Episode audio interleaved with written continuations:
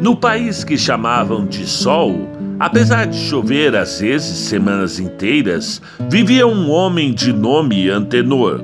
Não era príncipe, nem deputado, nem rico, nem jornalista. Absolutamente sem importância social. Conta um conto apresenta O Homem de Cabeça de Papelão, de João do Rio.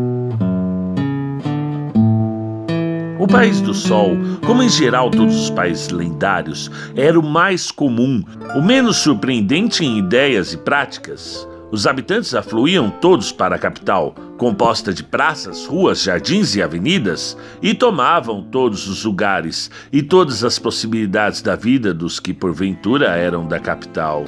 De modo que esses eram mendigos e parasitas, únicos meios de vida sem concorrência. Isso mesmo com muitas restrições quanto ao parasitismo. Os prédios da capital, no centro, elevavam aos ares alguns andares e a fortuna dos proprietários. Nos subúrbios, não passavam de um andar, sem que por isso não enriquecessem os proprietários também. Havia milhares de automóveis a disparada pelas artérias, matando gente para matar o tempo. Cabarés fatigados, jornais, trainways, partidos nacionalistas, ausência de conservadores, a bolsa, o governo, a moda e um aborrecimento integral. Enfim, tudo quanto a cidade de fantasia pode almejar para ser igual a uma grande cidade com pretensões na América. E o povo que habitava julgava-se, além de inteligente, possuidor de um imenso bom senso. Bom senso! Se não fosse a capital do País do Sol, a cidade seria a capital do bom senso. Precisamente por isso. Antenor, apesar de não ter importância alguma, era exceção mal vista. Esse rapaz, filho de boa família, tão boa que tinha até sentimentos, agira sempre em desacordo com a norma dos seus concidadãos. Desde menino, a sua respeitável progenitora descobriu-lhe um defeito horrível. Antenor só dizia a verdade. Não a sua verdade, a verdade útil, mas a verdade verdadeira. Alarmada, a digna senhora pensou em tomar providências. Foi-lhe impossível. Antenor era diverso no modo de comer, na maneira de vestir, no jeito de andar, na expressão com que se dirigia aos outros. Enquanto usara calções, os amigos da família consideravam-no um elefante terrible, porque no País do Sol todos falavam francês com convicção, mesmo falando mal. Rapaz, entretanto, Antenor tornou-se alarmante. Entre outras coisas, Antenor pensava livremente por conta própria. Assim, a família via chegar Antenor com a própria revolução. Os mestres indignavam-se porque ele aprendia ao contrário do que ensinava. Os amigos odiavam-no. Os transeuntes, vendo-o passar, sorriam. Uma coisa só descobriu a mãe de Antenor para não ser forçada a mandá-lo embora. Antenor Nada do que fazia, fazia por mal. Ao contrário, era escandalosamente, incompreensivelmente bom. Aliás, só para ela, para os olhos maternos, porque quando Antenor resolveu arranjar trabalho para os mendigos e corria a bengala aos parasitas na rua, ficou provado que Antenor era apenas um doido furioso não só para as vítimas de sua bondade, como para a esclarecida inteligência dos delegados de polícia, a quem teve de explicar a sua caridade. Com o fim de convencer Antenor de que devia seguir os trâmites legais de um jovem solar, isso é, ser bacharel e depois empregado público nacionalista, deixando a atividade da canalha estrangeira o resto os interesses congregados da família, em nome dos princípios, organizaram vários meetings, como aqueles que se fazem na inexistente democracia americana, para provar que a chave abre portas e a faca serve para cortar o que é nosso para nós e o que é dos outros também para nós. Antenor, diante da evidência, negou-se. Ouça, bradava o tio. Bacharel é o princípio de tudo. Não estude, pouco importa, mas seja bacharel. Bacharel você tem tudo nas mãos, ao lado de um político chefe, sabendo lisonjear.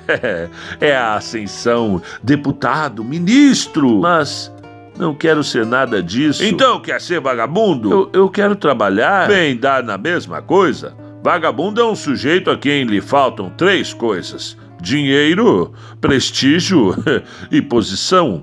Desde que você não as tem, mesmo trabalhando, é vagabundo. Eu não acho. É pior. É um tipo de sem bom senso. É bolchevique. Depois, trabalhar para os outros é uma ilusão. Você está inteiramente doido. Antenor foi trabalhar, entretanto, e teve uma grande dificuldade para trabalhar. Pode-se dizer que a originalidade da sua vida era trabalhar para trabalhar, ascendendo ao pedido da respeitável senhora que era a mãe de Antenor. Antenor passeou a sua má cabeça por várias casas de comércio, várias empresas industriais. Ao cabo de um ano, dois meses estava na rua. Por que mandavam embora Antenor? Ele não tinha exigências, era honesto como a água, trabalhador, sincero, verdadeiro, cheio de ideias, até alegre, qualidade raríssima no país onde o sol, a cerveja e a inveja faziam batalhões de biliosos tristes. Mas companheiros e patrões prevenidos, se a princípio declinavam hostilidades, dentro de pouco não o aturavam. Quando um companheiro não atura o outro, intriga-o. Quando um patrão não atura o empregado, despede-o. É a norma do país do sol. Com Antenor, depois de despedido, companheiros e patrões ainda por cima tomavam-lhe birra. Por quê? É tão difícil saber a verdadeira razão porque um homem não suporta outro homem. Um dos seus ex-companheiros explicou certa vez: É doido! Tem a mania de fazer mais que os outros, estraga a norma do serviço e acaba não sendo tolerado. Mal companheiro, e depois com Ares. O patrão do último estabelecimento de que saíra o rapaz respondeu à mãe de Antenor: a perigosa mania do seu filho é pôr em prática ideias que julga próprias. Prejudicou-lhe, senhor Prachedes? Não, mas poderia prejudicar. Sempre altera o bom senso. Depois, mesmo que seu filho fosse águia, quem manda na minha casa sou eu. No país do sol, o comércio é uma maçonaria. Antenor com fama de perigoso, insuportável, desobediente, não pôde em breve obter emprego algum. Os patrões que mais tinham lucrado com as suas ideias eram os que mais falavam. Os companheiros que mais o haviam aproveitado tinham-lhe raiva. E se Antenor sentia a triste experiência do erro econômico no trabalho sem a norma, a praxe, no convívio social, compreendia o desastre da verdade. Não o toleravam. Era-lhe impossível ter amigos por muito tempo, porque esses só o eram enquanto não o tinham explorado. Antenor ria. Antenor tinha saúde. Todas aquelas desditas era para ele brincadeira. Estava convencido de estar com a razão, de vencer, mas a razão sua, sem interesse, chocava-se à razão dos outros, ou com interesse ou pressa à sugestão dos alheios. Ele via os erros, as hipocrisias, as vaidades e dizia o que via. Ele ia fazer o bem, mas mostrava o que ia fazer. Como tolerar tal miserável? Antenor tentou tudo, juvenilmente na cidade. A digníssima sua progenitora desculpava-o ainda. É doido, mas bom. Os parentes, porém, não o cumprimentavam mais. Antenor exercer o comércio, a indústria, o professorado, o proletariado. Ensinava geografia num colégio de onde foi expulso pelo diretor. Estivera numa fábrica de tecidos, forçado a retirar-se pelos operários e pelos patrões. Oscilara entre um revisor de jornal e condutor de bonde em todas as profissões, vira os círculos estreitos das classes, a defesa hostil dos outros homens, o ódio com que o repeliam, porque ele pensava, sentia, dizia outra coisa diversa. Mas, Deus, eu sou honesto, bom, inteligente, incapaz de fazer mal. É da tua má cabeça, meu filho. Qual? A tua cabeça não regula. Quem sabe? Antenor começava a pensar na sua má cabeça quando seu coração apaixonou-se. Era uma rapariga chamada Maria Antônia, filha da nova lavadeira de sua mãe. Antenor achava perfeitamente justo casar com a Maria Antônia. Todos viram nisso mais uma prova do desarranjo cerebral de Antenor. Apesar com o pasmo geral, a resposta de Maria Antônia foi condicional. Só caso se o senhor tomar juízo. Mas que chama você juízo? Ser como os mais? Então você gosta de mim? É por isso que eu só caso depois. Como tomar juízo? Como regular a cabeça? O amor leva aos maiores desatinos. Antenor pensava em arranjar a má cabeça e estava convencido. Nessas disposições, Antenor caminhava por uma rua no centro da cidade, quando seus olhos descobriram a tabuleta de uma relojoaria e outros maquinismos delicados de precisão. Achou graça e entrou. Um cavalheiro grave veio servi-lo. Traz algum relógio? Trago a minha cabeça. Ah, desarranjada. Dizem-no, pelo menos. Em todo caso, há tempo? Desde que nasci. Talvez em previsão na montagem das peças. Não lhe posso dizer nada sem observação de 30 dias e a desmontagem geral. As cabeças como os relógios para regular bem. E o senhor fica com a minha cabeça? Se a deixar, pois aqui a tem. Conserte-a o diabo é que eu não posso andar sem cabeça. Claro, mas enquanto isso, eu empresto-lhe uma de papelão. E regula? É, de papelão, explicou o honesto negociante. Antenor recebeu o número de sua cabeça, enfiou-a de papelão e saiu para a rua.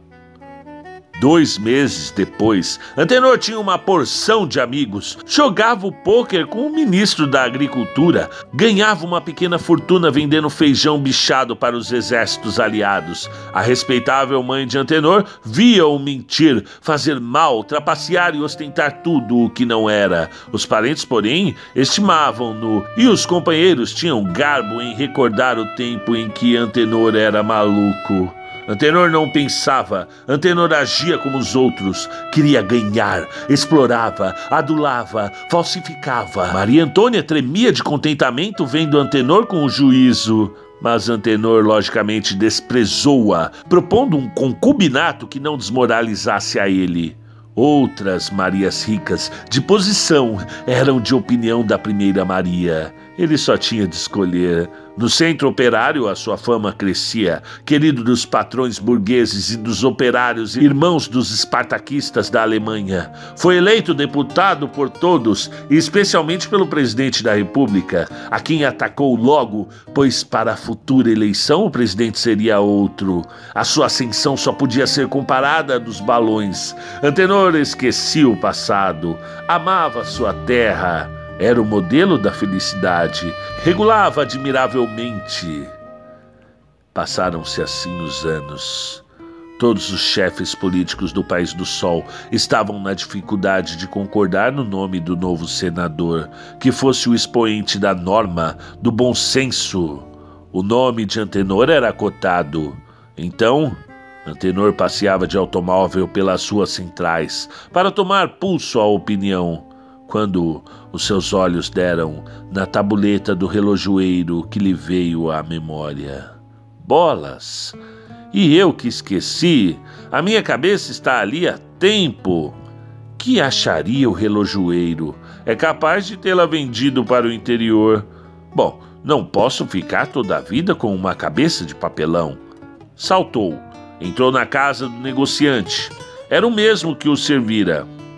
É, há tempos deixei aqui uma cabeça. Não precisa dizer mais. Espero ansioso e admirado da sua ausência, desde que ia desmontar a sua cabeça. Ah, fez Antenor. Tem se dado bem com a de papelão? Assim. É, as cabeças de papelão não são más de todo. Fabricações por série, vende-se muito.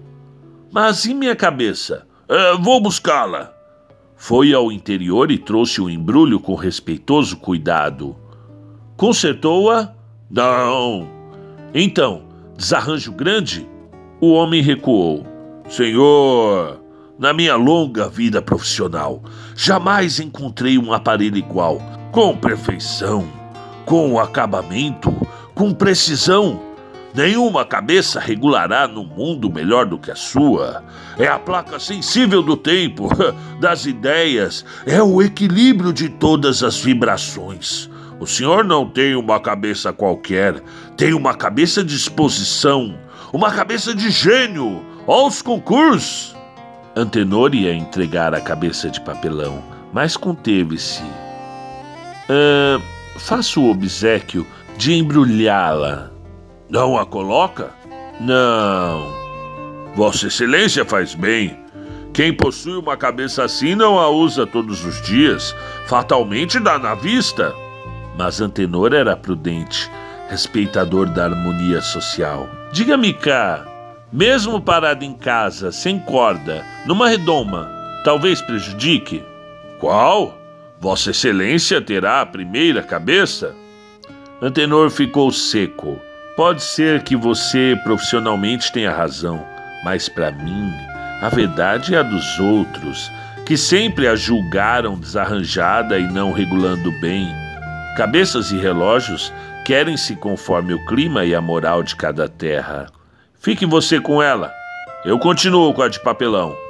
E, em vez de viver no país do sol, um rapaz chamado Antenor, que não conseguia ser nada tendo a cabeça mais admirável, um dos elementos mais ilustres do país do sol foi Antenor, que conseguiu tudo com uma cabeça de papelão. João do Rio foi o pseudônimo mais constante de João Paulo Emílio Coelho Barreto, escritor e jornalista carioca, que também usou como disfarce os nomes de Godofredo de Alencar, José Antônio José, Joy, Claude, etc nada ou quase nada escrevendo e publicando sob seu próprio nome. Foi redator de jornais importantes como O País e a Gazeta de Notícias, fundando depois um diário que dirigiu até o dia de sua morte, A Pátria. Contista romantista, autor teatral, condição em que exerceu a presidência da Sociedade Brasileira de Autores Teatrais. Tradutor de Oscar Wilde, foi membro da Academia Brasileira de Letras, eleito na vaga de Guimarães Passo entre outros livros, deixou Dentro da Noite, A Mulher e os Espelhos, Crônicas e Frases de Godofredo de Alencar, A Alma Encantadora das Ruas, Vida Vertiginosa, Os Dias Passam, As Religiões no Rio e Rosário da Ilusão, que contém como primeiro conto a admirável sátira O Homem da Cabeça de Papelão Nascido no Rio de Janeiro a 5 de agosto de 1881, faleceu repentinamente na mesma cidade a 23 de junho de 1921.